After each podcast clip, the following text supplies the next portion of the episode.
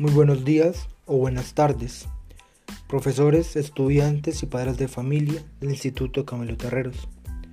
Me presento, soy Miguel Ángel Vallegos Coral, un estudiante de grado 11. Hago este podcast con la intención de hablar sobre diferentes problemas que ha generado muchos estudiantes en esta nueva modalidad, como lo son las clases virtuales. Uno de los tantos problemas o uno de los tantos problemas son el estrés, el bajo resultado de aprendizaje y por ende el bajo desempeño académico. Empecemos por lo primero. Hay que tener en cuenta que el estrés no solamente afecta al estudiante, sino al profesor y al padre de familia. Una de las causas del estrés es la presencia de un factor estresante. Después sigue un tipo de ansiedad que continúa cuando este factor estresante desaparece. En este caso, la virtualidad, las clases virtuales o el teletrabajo funciona como factor estresante. Hay que recalcar y considerar para de familia, estudiantes y profesores que existen dos tipos de estrés, el agudo y el crónico. Concentrémonos principalmente en el crónico. Este es causado por un factor estresante por un periodo de tiempo prolongado, ya sea por semanas o meses, como lo son las clases virtuales o el teletrabajo.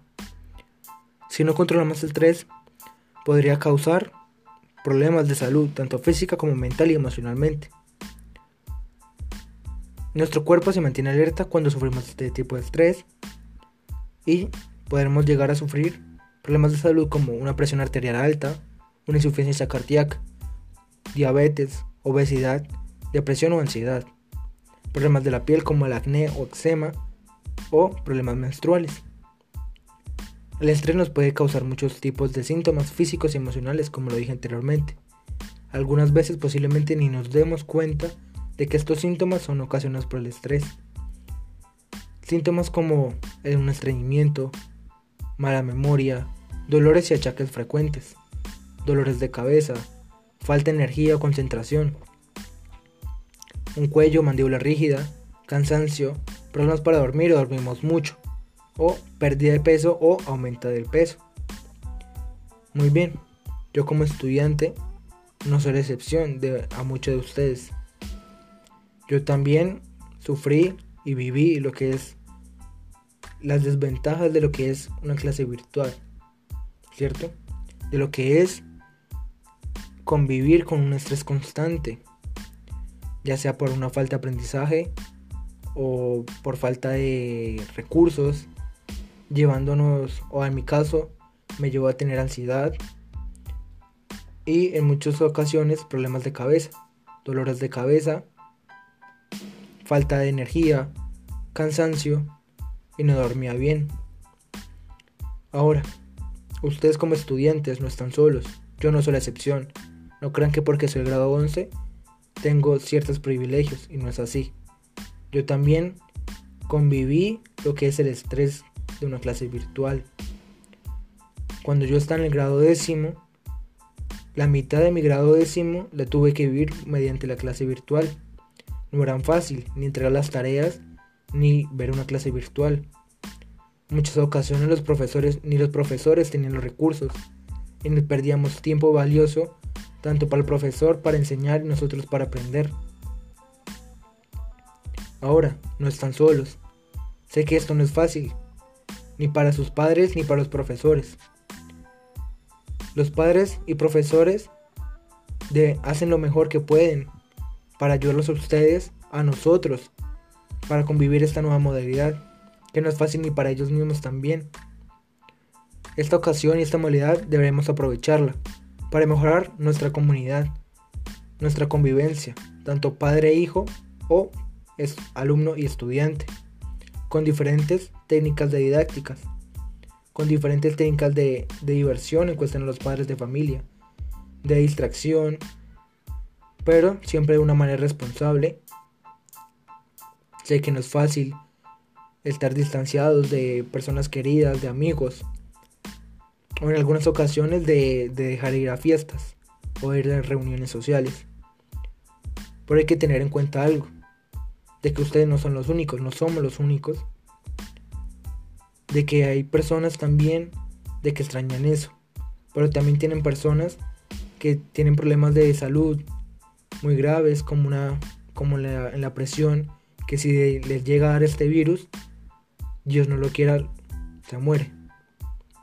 ¿Cierto? Y queremos evitar eso a toda costa. Debemos tener conciencia y cultura tanto camilista como colombiana.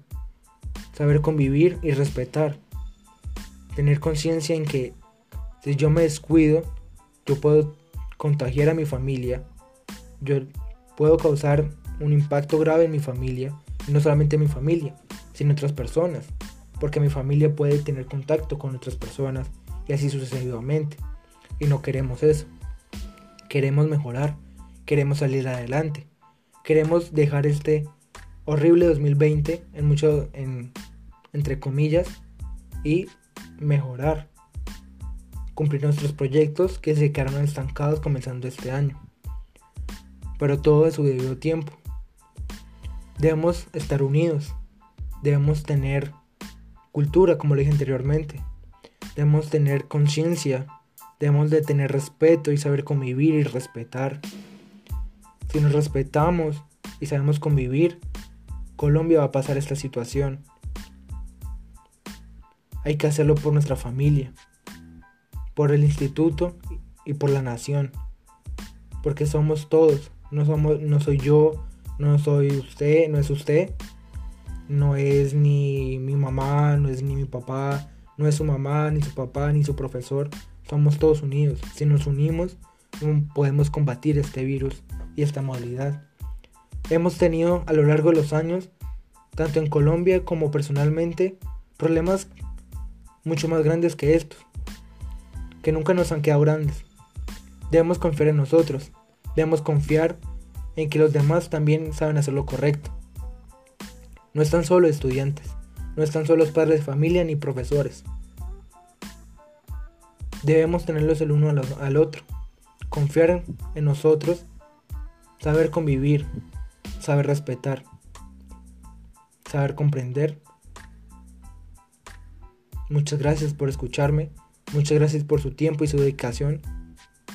Si no es más, cuídense mucho y que ojalá tengan un resto de 2020.